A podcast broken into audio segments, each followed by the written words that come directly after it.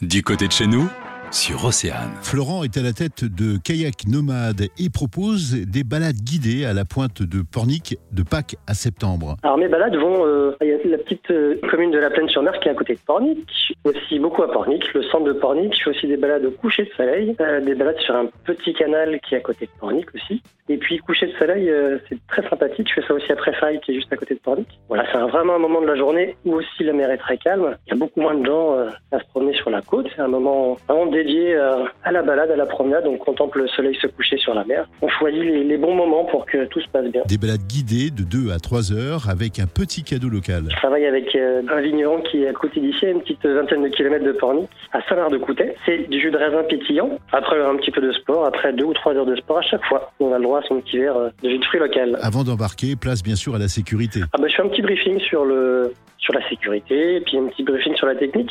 J'ai choisi des, des bateaux euh, qui sont ouverts, voilà. Donc on voit ses jambes, donc qui sont confortables, stables. J'ai des petits fauteuils dessus, et bah, j'explique un petit peu comment on va pagayer, comment on va diriger le bateau, et puis des petites notions de sécurité, euh, des notions de regroupement, parce qu'on va longer la côte. Donc euh, je donne deux trois petites astuces pour bien me voir euh, et voir quand je fais quelques gestes spécifiques, notamment quand je lève ma pagaie, il faut aller vers moi. Enfin, des petites choses comme ça de base, mais qui sont très importantes. Je parle aussi un petit peu de technique, bien sûr, pour que ce soit plus facile pour tout le monde. Et puis, bah, je parle de patrimoine. Voilà. Mais faut-il vraiment savoir nager? Bien sûr, c'est la base. Savoir nager.